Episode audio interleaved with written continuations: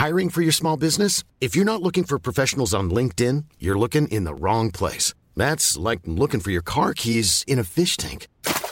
LinkedIn helps you hire professionals you can't find anywhere else, even those who aren't actively searching for a new job but might be open to the perfect role. In a given month, over 70% of LinkedIn users don't even visit other leading job sites. So start looking in the right place. With LinkedIn, you can hire professionals like a professional. Post your free job on linkedin.com slash people today.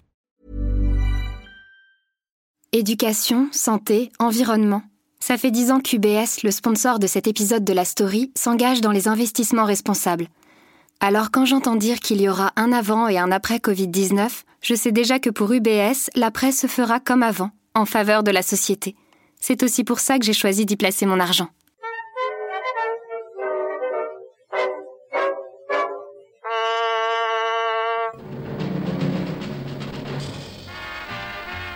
Pour l'équipe des échos, comme pour vous, le mois d'août, ce sont les vacances. Vous ne nous en voudrez donc pas de modifier en cette occasion notre présentation habituelle et de vous emmener flâner dans ce haut lieu du tourisme international qui s'appelle la Tour Eiffel. Pour clore les séries d'été de la Story, on a fait un crochet par la Tour Eiffel, le monument parisien par excellence. Il fête 130 ans cette année. Et la Tour Eiffel, c'est à tous les étages une véritable mer nourricière. C'est une apporteuse d'affaires pour tout un tas d'activités et de commerces, la plupart licites, mais certains moins. Montez avec nous, on commence par le sommet et par la petite histoire des antennes de radio et télédiffusion. Je suis Michel Varnet, bienvenue dans La Story, le podcast d'actualité des échos, en version été.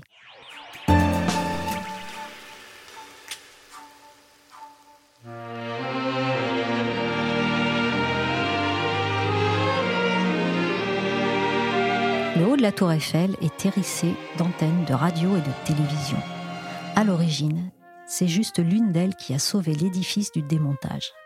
Passé l'exposition universelle de 1889, son constructeur Gustave Eiffel n'a auprès de la ville de Paris qu'une concession de 20 ans. C'est-à-dire qu'à l'issue, les 2 500 000 rivets qui tiennent les 18 000 pièces de la tour devront être démontés. Plus de 10 000 tonnes de fer, de fonte et d'acier au rebut. À moins que, à moins qu'Eiffel ne lui trouve une mission. C'est ce qu'il va s'employer à faire.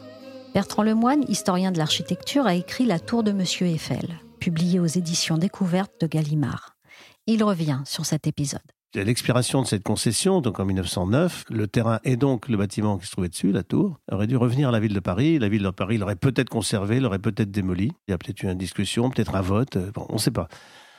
Mais en tous les cas, euh, Eiffel ne voulait pas risquer cela et donc a cherché euh, dès le départ à prouver que sa tour était utile. Pas seulement une attraction de foire ou d'exposition universelle, pour laquelle elle avait été conçue d'ailleurs, mais aussi qu'elle pouvait servir à autre chose. Il a installé sur la tour très tôt des stations météo, c'est un des pionniers de la météo en France. Ensuite, il a installé sur la tour euh, un pendule de Foucault, c'est un grand pendule qui, qui, se balançait du deuxième étage. Le pendule de Foucault permet de, mettre en évidence la rotation de la Terre, par exemple. Donc plus il est haut, plus c'est précis. Et il a aussi euh, installé un câble entre le deuxième étage et le rez-de-chaussée et le sol, euh, le long duquel il pouvait faire glisser euh, des formes diverses pour mesurer la résistance qu'offrait l'air à ces formes, avec un dispositif de mesure assez astucieux intégré. Ça permettait de tester notamment des ailes d'avion, des avions, des choses comme ça. Et il a été euh, très tôt contacté par l'autorité militaire qui souhaitait développer bien sûr la, transmission radio à longue distance. C'est un peu le début de la, radio. il a mis à, disposition de l'autorité militaire la tour, il a même financé une partie d'installation pour que euh, les militaires puissent progressivement tester des émissions de radio à longue distance. Plus on est haut, à 300 mètres d'altitude, plus on peut émettre sur une large surface. Et plus on a une antenne longue à l'époque, hein, dans les systèmes de transmission, plus on pouvait là aussi émettre à longue distance. Et donc, il a fait différents essais. On a commencé par communiquer par radio avec le Panthéon. Le Panthéon est à 5-6 km. On peut se faire des signes avec des drapeaux pour dire qu'on a bien reçu l'émission, etc. Et euh, très vite, on a pu communiquer avec les forts de l'Est de la France. Il faut se souvenir que 30 ans plus tôt, euh, la France avait une guerre contre la Prusse. Prussien avait fait le siège de Paris, donc c'est une guerre difficile. Et donc, euh, cette possibilité de communiquer avec les forts de l'Est a donné tout de suite une importance militaire stratégique à la Tour Eiffel. Du coup, il était évidemment plus question de la démolir. Et Eiffel a obtenu une prolongation de 70 ans de sa concession, donc jusqu'en 1979. Ces expériences sur la radio, cette possibilité d'avoir des antennes au sommet de la tour, ont été absolument décisives. La voilà sauvée, pérennisée par la radiotransmission à peine naissante. Dès 1914, elle sera un atout stratégique dans la bataille de la Marne.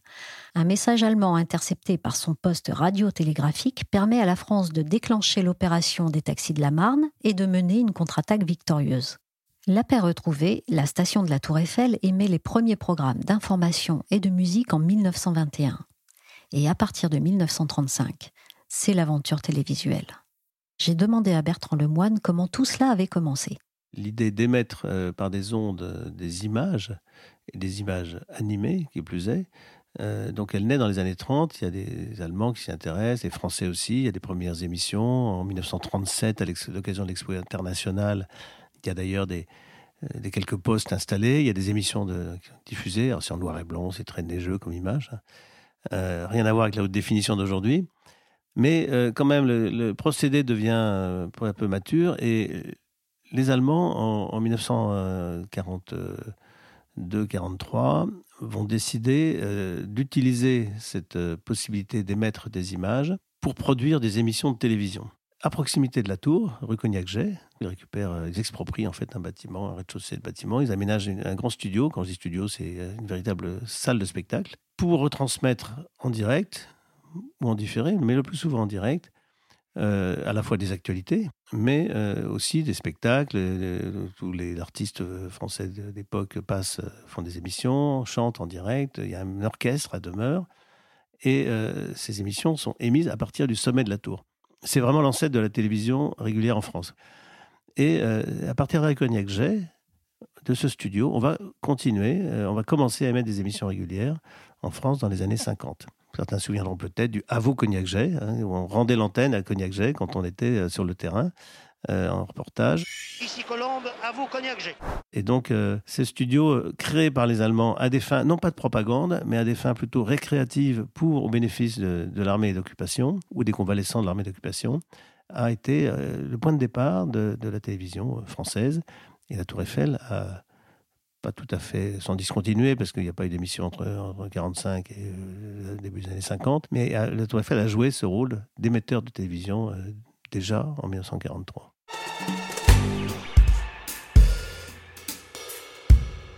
Voilà l'aventure télévisuelle portée par l'un des plus célèbres monuments de Paris. C'est un peu la rencontre de deux révolutions, l'une industrielle, l'autre médiatique. La tour va faire entrer l'image dans les foyers de toute l'île de France. Après, les antennes vont se multiplier au sommet, suivant les évolutions technologiques. La dernière en date, c'était la fin de l'analogique en 2011. C'est durant la nuit, après le départ des derniers visiteurs, que les principaux travaux nécessaires ont eu lieu. Depuis deux ans, la Dame de Fer est en train de vivre une mutation technologique. À l'abri des regards, elle se prépare pour le passage au tout numérique. On compte plus d'une centaine d'antennes aujourd'hui au sommet de l'édifice, qui couvre 12 millions de foyers et un opérateur, TDF, Télédiffusion de France. Mais à l'ère de la fibre et d'Internet, l'importance du site est-elle toujours la même? J'ai posé la question à Arnaud Lucossi, la Tour Eiffel est l'un des principaux sites de diffusion euh, pour TDF, de diffusion audiovisuelle, c'est-à-dire euh, radio plus TNT. Euh, C'est même d'ailleurs notre principal site en termes de couverture en France.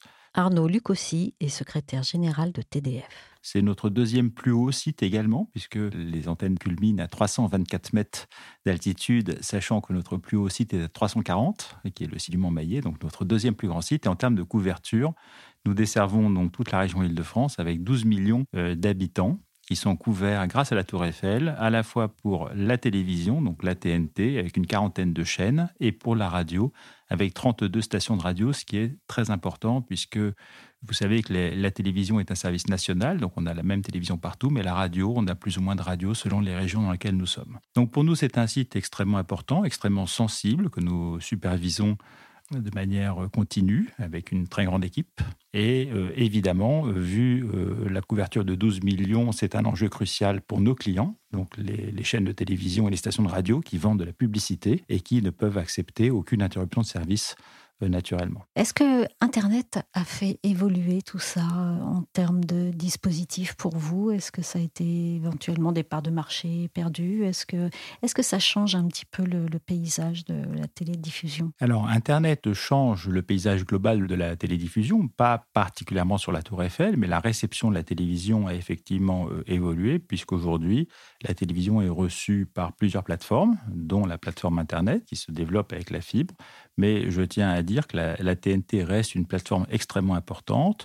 Il y a plusieurs méthodes d'évaluer son importance. Euh, nous avons fait, nous, des études qui montrent que 68% des foyers utilisent la TNT pour recevoir la télévision et parfois même les box Internet sont connectés à la TNT et euh, les opérateurs télécoms le demandent dans les notices d'installation. La Tour Eiffel a la capacité unique de couvrir pour les clients de TDF un cinquième de la population française. C'est exceptionnel, mais ça a un coût. En renouvelant cette année la concession de TDF pour le sommet de l'édifice, la mairie de Paris a plus que doublé sa redevance, ce qui a semé la colère dans les radios.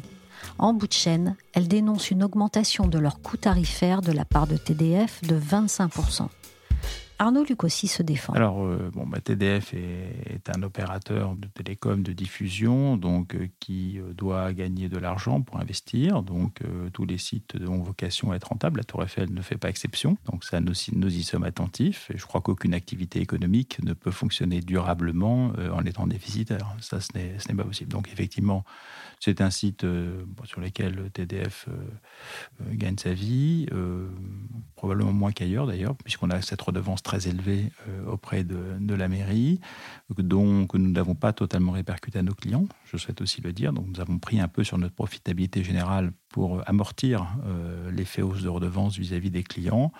Après, on a aussi beaucoup d'équipements. Donc TDF est une entreprise qui investit beaucoup. Et à la Tour Eiffel, il y a beaucoup, beaucoup de matériel parce qu'il y a beaucoup d'émetteurs, tout est doublé, euh, euh, des installations aussi électriques parce que tout cela consomme beaucoup d'énergie. Donc euh, l'installation électrique très puissante avec des groupes électrogènes qu'on entretient aussi. Là aussi, il y a une maintenance assez régulière.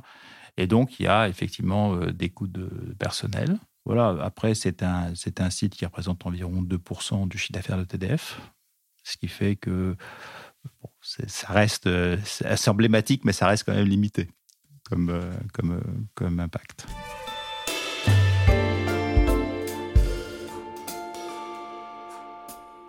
TDF est ce qu'on appelle une, ETI, c'est une entreprise de taille intermédiaire, donc qui a fait 670 millions d'euros de chiffre d'affaires l'an dernier, qui a connu de très nombreuses années de décroissance et qui, depuis deux ans, a disons, euh, un chiffre d'affaires stable et un EBITDA, une sorte de résultat opérationnel, donc qui est euh, d'environ 50% du chiffre d'affaires, et des investissements qui, eux, sont en très forte progression, puisqu'en 2018, nous avons investi 38% de notre chiffre d'affaires. Alors pourquoi nous avons autant investi? Parce que toutes nos activités, TDF a trois activités, donc euh, l'activité diffusion audiovisuelle dont nous parlons pour la Tour Eiffel, mais aussi nous hébergeons les opérateurs mobiles sur nos pylônes, sur les autres pylônes, pas la Tour Eiffel, et puis, nous déployons depuis 2017 euh, des réseaux de fibre optique dans les zones peu denses. Toutes les activités, mais en particulier la fibre optique, nécessitent des investissements très lourds, euh, ce qui nous conduit à investir 38% de nos chiffres d'affaires. C'est un ratio tout à fait élevé. Hein. Très peu d'entreprises sont à ce niveau-là. Par exemple, un opérateur télécom traditionnel est environ de 20%, et alors il fournit déjà des gros efforts. Nous avons aussi un effort d'investissement pour construire des nouveaux pylônes, puisque la couverture mobile est amenée à beaucoup se développer. Je crois même que les échos d'aujourd'hui sur la couverture 5G euh, future. Et euh, bon, bref, tout cela est consommateur d'investissement, donc ce qui fait que notre rentabilité est utilisée pour financer nos investissements qui restent très importants au service de tous nos clients, donc audiovisuels et, opérateurs télécoms. Si la Tour Eiffel reste un site de télétransmission peu coûteux, la question qui se pose, c'est comment aurait fait la radio et la télévision en Île-de-France sans les 324 mètres de la Dame de Fer? Un seul site ne permet pas de diffuser sur la région Île-de-France en dehors de la Tour Eiffel. Mais on pouvait imaginer qu'en combinant plusieurs sites, ça soit possible. À dire vrai, nos études n'ont pas été particulièrement concluantes sur ce point. Donc, donc on aurait fait difficilement pour répondre à votre question.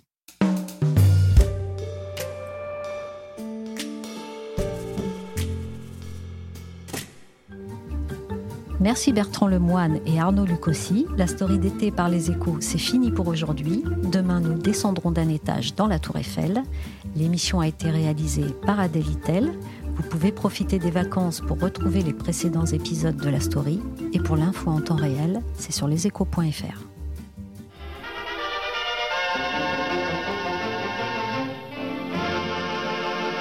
Mesdames, Messieurs, la visite est terminée. N'oubliez pas le guide, s'il vous plaît.